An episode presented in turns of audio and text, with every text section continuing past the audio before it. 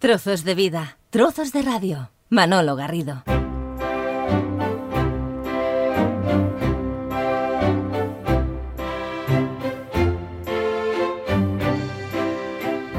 Hablamos de croquetas y para ello hemos eh, contactado con eh, Reinaldo Álvarez, que es el responsable de Croqueta y Presumida en el establecimiento que tienen en Barcelona, en la calle Villadobat 59. Señor Álvarez, permítame que le haga una primera pregunta así un poco em, eh, provocadora. ¿Hay algún ser humano que no le gusten las croquetas? Hombre, quizás el que no las haya probado. Yo creo que de la gente que ha podido conocer las croquetas y probarlas a lo largo de su vida, ninguno podrá decir que no le gusta.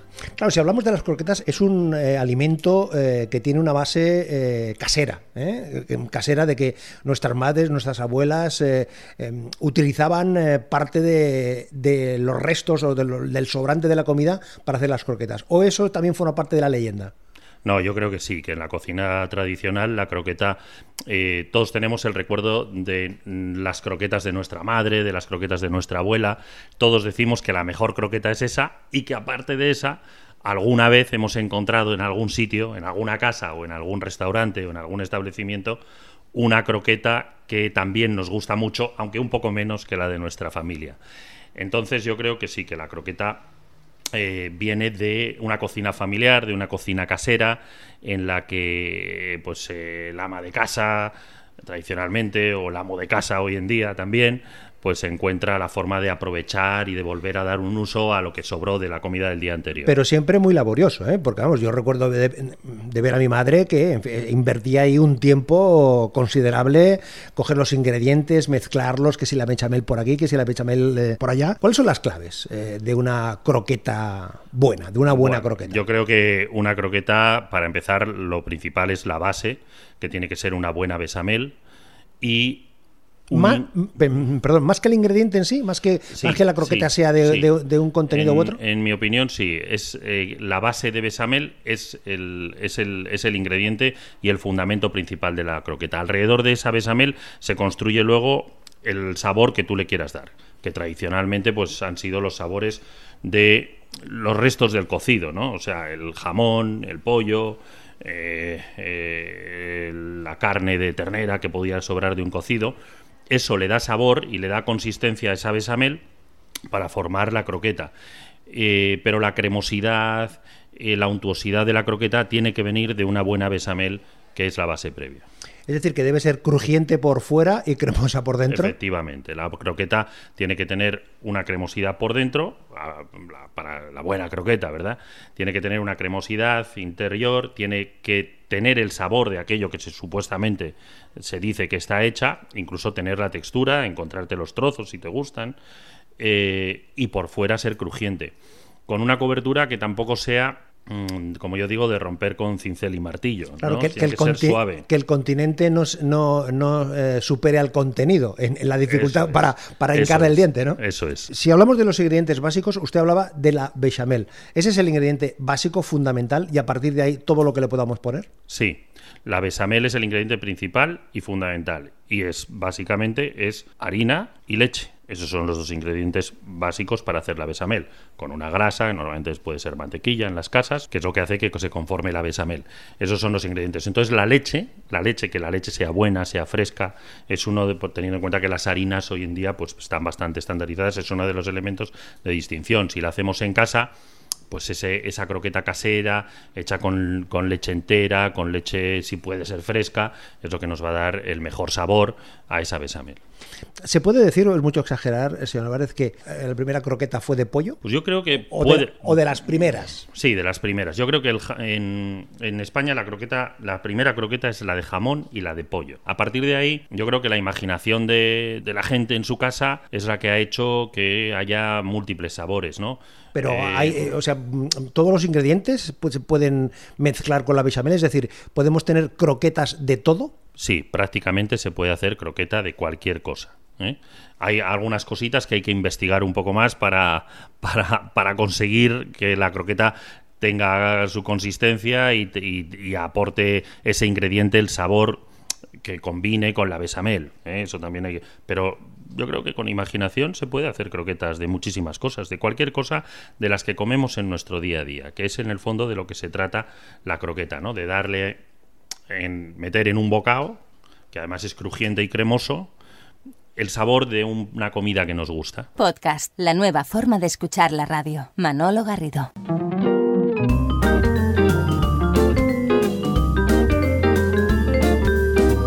Conversando con Reinaldo Álvarez de Croqueta y Presumida en su establecimiento de la calle Viladomat 59 de Barcelona.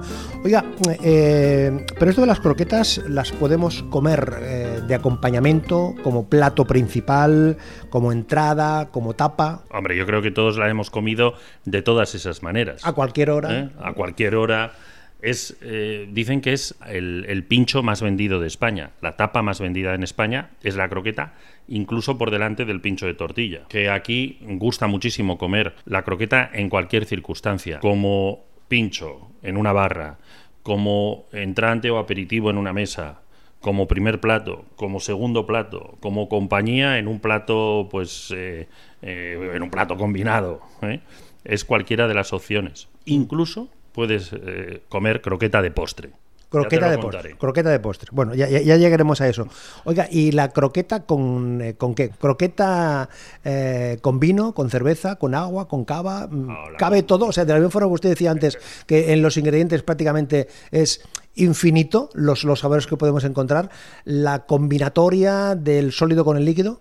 Hombre, pues yo creo que también ahí admite cualquier tipo de combinación. La croqueta es un manjar para los niños y prácticamente seguro que su maridaje es siempre con agua. ¿eh? o con algún otro zumo.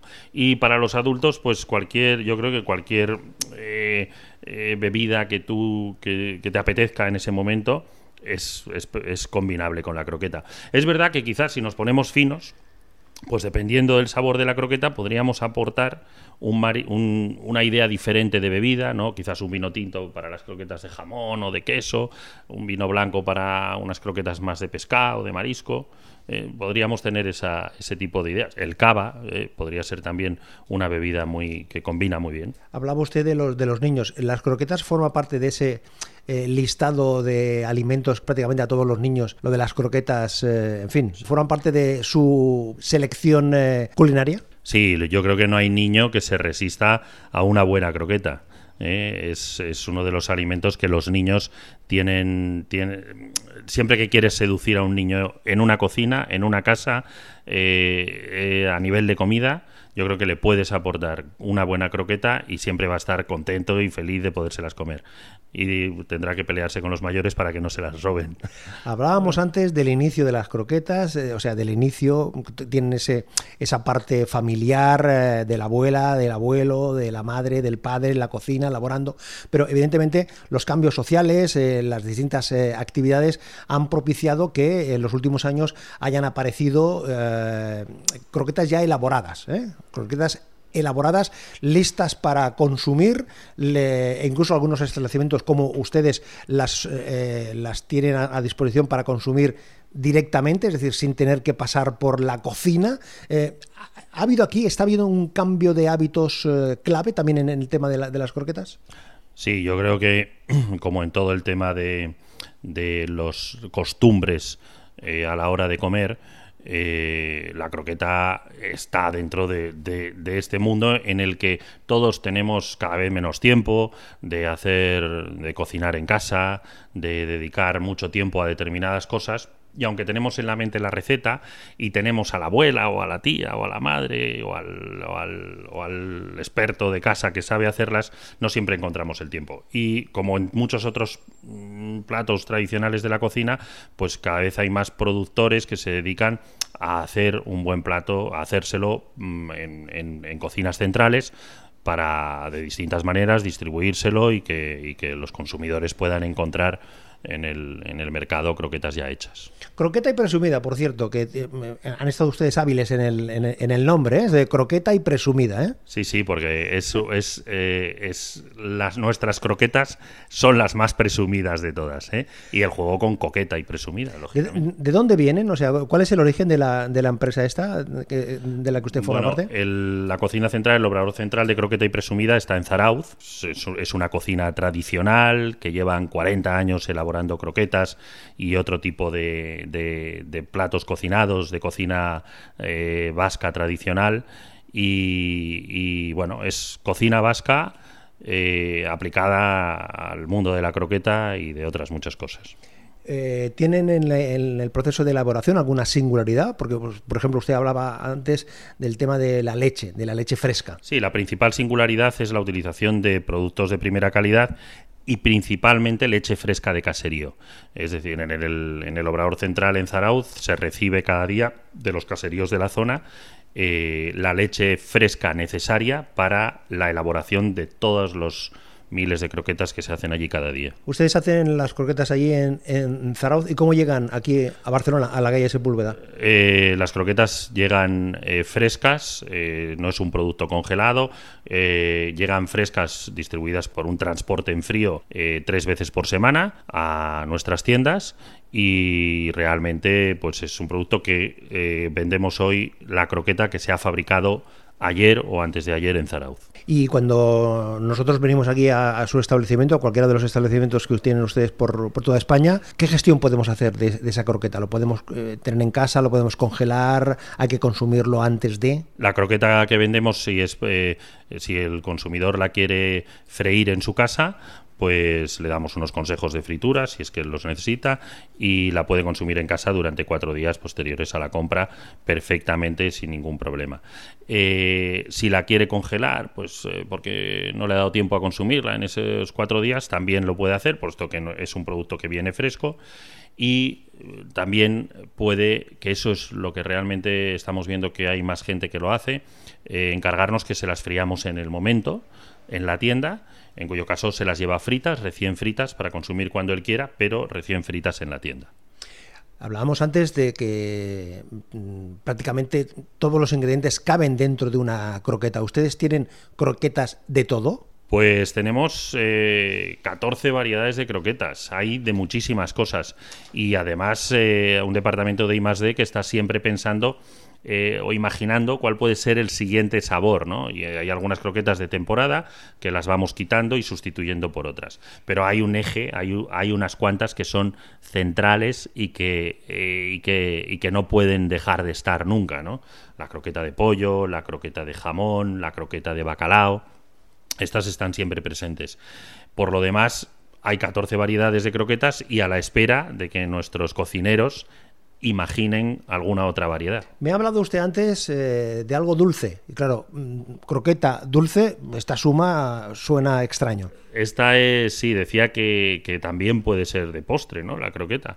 ¿Y por qué? Pues nosotros hemos desarrollado una croqueta de chocolate. Esa es la, la mayor sorpresa que tenemos en Croqueta y Presumida y realmente eh, la gente le encanta cuando la encuentra y le sorprende. Es una creación de Rafa Gorrochategui, es un repostero guipuzcoano y realmente es una croqueta extraordinaria. Vamos a ver, estamos aquí en las instalaciones de croqueta y presumida en la calle eh, Viladomat, precisamente de Barcelona. Estamos en unas dependencias y yo lo que, le pido ahora, señor Álvarez, es que vayamos hasta, hasta el mostrador, concretamente, si me acompaña, porque no, nos movemos, ¿eh? nos, vamos moviendo. Vamos a ir al, mostrador y yo le voy a pedir que mm, me sugiera a ver eh, una selección de croquetas para cuatro personas, porque mm, tengo un encuentro con, unos amigos en los próximos días y entonces eh, quiero sorprenderlos con esto de las croquetas y también de paso pues tampoco eh, dedicarme mucho a la cocina, las cosas como sean. Entonces, vamos a ver, hablamos de cuatro personas, ¿eh? cuatro personas adultas, ¿correcto? Bueno, eh, el sonido este que nos acompaña es el, trajín propio de las motos, los coches, los, transeúntes, ya que estamos aquí en la, en el, justamente en, el mostrador de croqueta y presumida. Cuatro adultos, plato único, croquetas. que, no resulte cansino, quiero decir, pero que tampoco nos quedemos aquí. Sabe usted que a veces cuando uno le invitan a comer los amigos, dices, mm, si, no sé, no vengo porque me he quedado con hambre, qué barbaridad. Yo creo que se puede hacer, aunque sea solo con croquetas, un menú mm, más o menos equilibrado. Eh, ¿Solo me dejas elegir cuatro variedades de croquetas? No, no, no, no. Ah, somos cuatro, comensales. a partir de ahí. Pues yo propondría un menú en el que se incluyera alguna croqueta de verduras. ¿Eh? Precisamente tenemos una croqueta de verduras o la de hongos, que es la croqueta de, de, setas, que es esas son. Yo empezaría el menú con una de esas dos croquetas, verduras u hongos. Luego continuaría con una croqueta de pescado para bueno pues para seguir un poco en esa en esa dieta equilibrada. Oiga, que no, le no, me ha preguntado el presupuesto, que tampoco ah. esto es que sea infinito, ¿eh? O sea, vamos a ver, eh, vamos a ver. No hay ningún inconveniente porque todas las croquetas en croqueta y presumida eh, tienen el mismo precio y se pueden combinar de la manera que uno quiera, correcto, eh, sin ningún tipo de, restricción. Hemos hablado de hongos, de verduras, de verduras para empezar. De pescado. Continuamos con un par de croquetas de pescado y yo me decantaría por la croqueta de chipirones en su tinta, que es muy sorprendente. Es una croqueta negra, por eso que son los chipirones en su tinta, y es una de las croquetas más espectaculares que tenemos. Y entiendo en los pescados, la segunda croqueta que cogería de, en el ámbito de los pescados es la de pecado capital. Un pecado capital. Pues sería. Para, para acabar. no, para acabar, estamos con el segundo. hemos empezado con verduras, continuamos Oiga, que somos cuatro para. bueno, en fin, que no es para. Que tampoco se trata de estamos que. ¿eh? Animados, Estamos animados a la croqueta. Pecado capital. Son gulas. Gulas al ajillo, ¿eh? Como se ponen las angulas en el norte, pues de esa manera. Y continuaría con un par de croquetas de carne. Para mí, por, dejar, por tener una de las clásicas, la croqueta de jamón. Y luego, sorprendente otra vez, la croqueta de chuletón. Bien. Ahí terminaríamos el menú de los platos salados, pero no dejaríamos de probar el postre con nuestra croqueta de chocolate, efectivamente. Y, luego buscamos un sofá o una cama para poder... hombre, eh, con lo que usted me ha planteado aquí, en fin. No, no, todavía si nos hemos quedado con hambre podemos probar alguno de los platos cocinados que tenemos en Croqueta y Presumida, que hay un montón de cocina tradicional vasca aquí aquí también para poder degustar. Bueno, pues ya le contaré, ¿eh? ya le contaré a ver, porque haré una especie de, encuesta entre toda esa propuesta que ha hecho usted, a ver cuáles son las croquetas que han triunfado más, ¿eh? a ver cuál, cuál han sido las que han cosechado más éxito. Reinaldo Álvarez, gracias por compartir estos eh, minutos y que aproveche. Muchas gracias a vosotros. Trozos de vida, trozos de radio. Un placer acompañarte.